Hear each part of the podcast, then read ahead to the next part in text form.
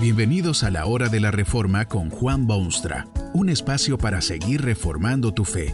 Este podcast es patrocinado por la casa editorial Poema Publicaciones, tu primera opción para libros centrados en el Evangelio, para cada rincón de la vida. Para ver los nuevos libros de este mes, visita nuestra página www.poema.co. Ahora escuchemos a Juan Boonstra con el programa de hoy. Vivir para trabajar es el título de la conferencia que presenta a continuación el reverendo Juan Bonstra y está basada en las palabras bíblicas de Juan 6:27, Trabajad no por la comida que perece, sino por la comida que a vida eterna permanece.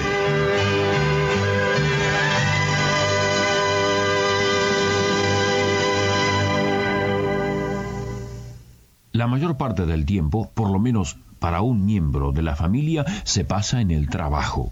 También una gran parte de los problemas hogareños surgen del trabajo. El sueldo no alcanza, las vacaciones cuestan demasiado, uno se queda sin trabajo, el esposo trabaja más de lo necesario. A veces parece como que el hombre del hogar ama su trabajo con más ternura que a su esposa. Muchos padres por el trabajo han perdido el afecto de sus hijos. Hay cuentas que pagar y compromisos que cumplir y la inflación se lleva las entradas. Tal vez hasta el bienestar de su familia está directamente involucrado en lo que usted hace. ¿Contribuye su trabajo a la felicidad o a los problemas de su hogar? Es en vista de la importancia del trabajo para la familia y el hogar que se torna necesario preguntarle por qué trabaja. Es muy probable que la primera e inmediata respuesta es que trabaja para vivir. ¿De qué otro modo podría alimentarse y cuidar a su esposa y dar de comer a sus hijitos? Obvio es que trabaja para vivir. Probablemente usted cree que si no tuviese que comprar alimentos y alojarse en una casa y educar a sus hijos, tampoco estaría perdiendo su tiempo en el tedioso trabajo. Hay, hay muchísima gente que trabaja efectivamente para vivir. ¿Ha considerado usted alguna vez la alternativa? Vivir para trabajar. Esto abre puertas totalmente distintas y despierta nuevos pensamientos en la mente y transforma la opinión humana del trabajo cotidiano posiblemente sería infinitamente mejor para usted si viviese para trabajar en vez de trabajar para vivir. En cierta oportunidad la gente se preguntaba por qué debían trabajar, y esto es lo que decía Jesucristo, el Hijo de Dios. Trabajad no por la comida que perece, sino por la comida que a vida eterna permanece. Cierto día Jesús se había visto ante una vasta multitud de personas que no tenían oportunidad de irse a sus hogares a comer. Milagrosamente Jesús multiplicó unos panes y peces para alimentar a toda esa gente, los cuales comieron abundantemente. Más de cinco mil personas alimentadas milagrosamente. Esto habrá conmovido ciertamente a aquella gente, de modo que al día siguiente vuelven a encontrarse con Jesús, casi esperando, pidiendo o demandando que les diese pan nuevamente como en el día anterior.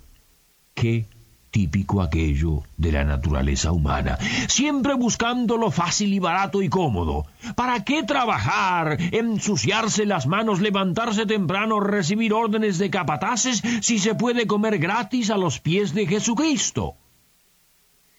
Pero fue entonces que Jesús los reprendió por su conducta y les dijo que no trabajaran de ese modo por el pan que perece, sino que trabajaran de ese modo por la comida que a vida eterna permanece. Cristo quiso decir que hay aspectos espirituales en el trabajo cotidiano. Hay un objetivo mucho más elevado que alimentarse. No se trata tan solo de satisfacer necesidades materiales o sociales, sino también espirituales. El hombre no es una mera máquina, un engranaje o un resorte de metal, sino ser creado a imagen y semejanza de Dios y como tal tiene siempre una necesidad religiosa. todo lo que hace es sagrado y santo y hecho a la gloria de su Creador. Tal vez usted se queja de que en su trabajo no es posible ser religioso. ¿Qué puede haber de sagrado en abrir surcos en la tierra, o escribir a máquina, o sumar cuentas, o apretar tornillos, o cortar carne, o ser soldado del ejército?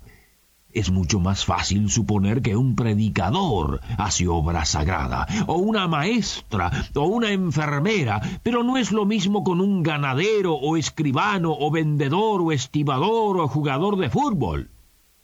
Así es, hay ciertamente diferencias. El trabajo es con frecuencia fuente de aburrimiento, es irritante, y la única razón de hacerlo es poder comprarse pan, trabajar para vivir. Así era la multitud que vino a Jesucristo. Quería pan, estaba trabajando para comer. Y Jesús los reprende porque debe haber otra dimensión al trabajo. Entonces le preguntan, ¿qué debemos hacer para poner en práctica las obras de Dios? Esta fue la breve respuesta. Esta es la obra de Dios, que creáis en el que Él ha enviado y pocos segundos después agrega, Yo soy el pan de vida, el que a mí viene nunca tendrá hambre, y el que cree en mí no tendrá sed jamás. Usted ve que únicamente por medio de Jesucristo es posible satisfacer las más hondas necesidades del hombre. Lo terrenal y lo celestial se unen armoniosamente en aquel Cristo redentor. Quienes aceptan a Cristo en sus vidas descubren satisfacción espiritual en su trabajo físico porque Jesucristo los libera totalmente de las cadenas del pecado que han hecho del trabajo una maldición. Para el creyente en Cristo Jesús es importante, en primer lugar, la selección de su trabajo. La gran mayoría de la gente ni piensa siquiera en cuál ha de ser su vocación y en qué se ganarán su pan. Parece como que dejan eso a la suerte o a la decisión de los padres o las instituciones educacionales. Poco tiempo consumen en tomar tal decisión.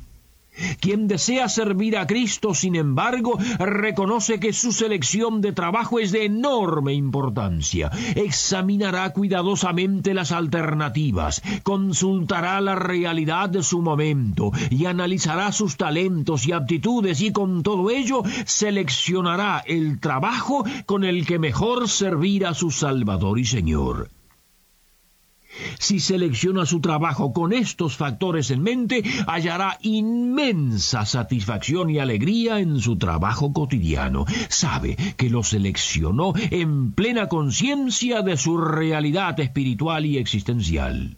El agricultor abrirá surcos porque con ello glorifica a Dios. Y el albañil edificará paredes con el mismo objetivo. Y el cartero irá de casa en casa y el industrialista elaborará el mejor producto posible.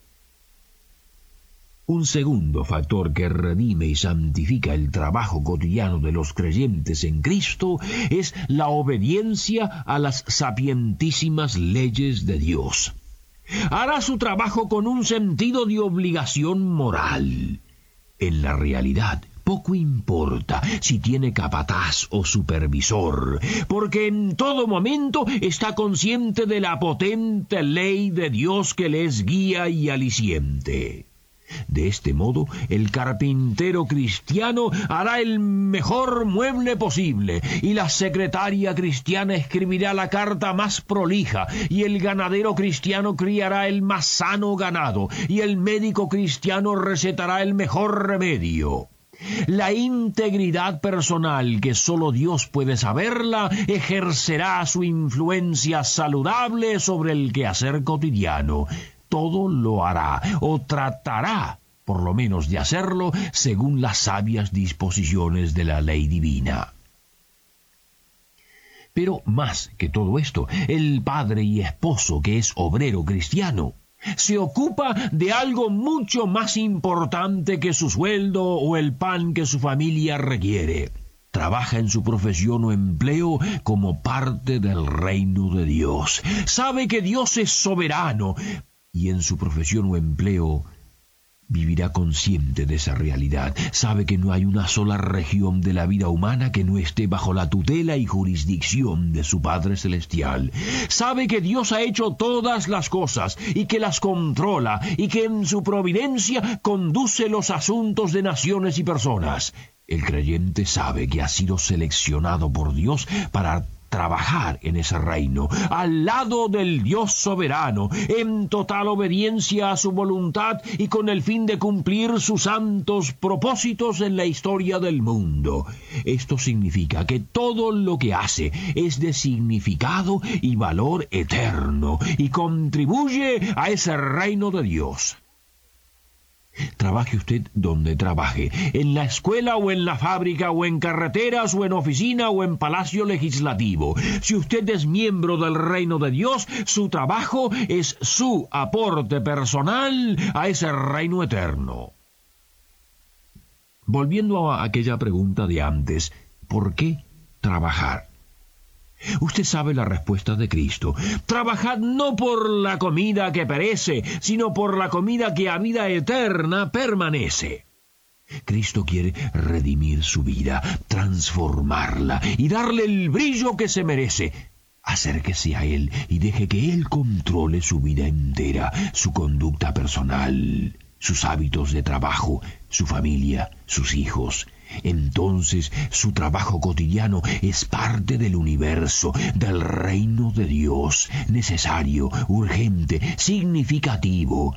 Los momentos toman propósito, el sudor tiene sentido, las manos curtidas son hermosas, los músculos cansados y las mentes agotadas son amanecer de la eternidad. Que este mensaje nos ayude en el proceso de reforma continua según la palabra de Dios. Si quieres profundizar en la exposición bíblica, puedes buscar más recursos en www.poema.co. Allí encontrarás libros que te ayuden a entender la palabra de Dios y aplicarla a tu vida. Poema, el Evangelio para cada rincón de la vida. Nos vemos en el próximo episodio de La Hora de la Reforma con Juan Bonstra.